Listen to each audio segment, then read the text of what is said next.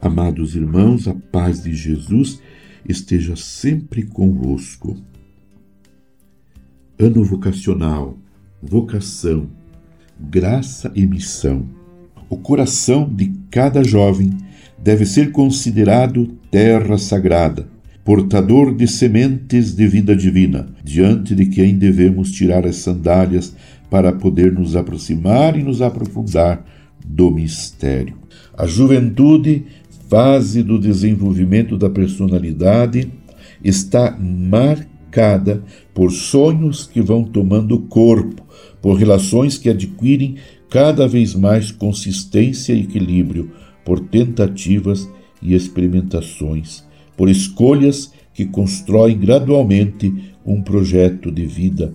Nesse período da vida, os jovens são chamados a projetar-se para a frente, sem cortar suas raízes para construir autonomia, mas não sozinhos. Existe uma pluralidade de mundos juvenis, tanto assim que muitos estudiosos incorporam o uso do termo juventude no plural.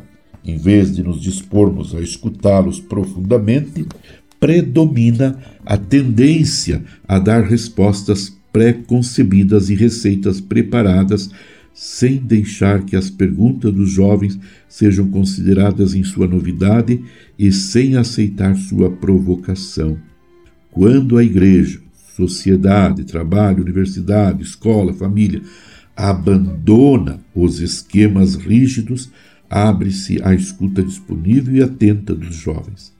Essa empatia enriquece porque permite aos jovens dar sua contribuição a comunidade, ajudando-a a abrir-se a novas sensibilidades e fazer-se perguntas inéditas.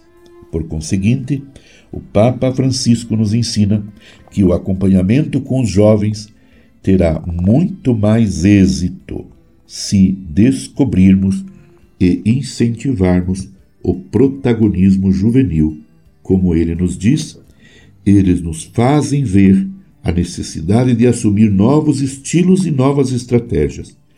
O pastoral juvenil precisa adquirir outra flexibilidade e chamar jovens a eventos, a acontecimentos que de vez em quando lhes ofereça um lugar onde não só recebam formação, mas que também lhes permitam compartilhar a vida, celebrar, cantar, ouvir testemunhos reais e experimentar o encontro comunitário com o Deus vivo. Permaneçamos unidos em oração com Maria, Mãe de Jesus, rezando, pedindo ao Senhor da Messe que continue enviando à sua Igreja ardorosos sacerdotes, religiosos e religiosas, contemplativos e contemplativas e muitos diáconos que levem a salvação até os confins da terra. Abençoe-vos Deus Todo-Poderoso, Pai e Filho e Espírito Santo. Amém. Você ouviu Palavra de Fé com Dom Celso Antônio Marchiori.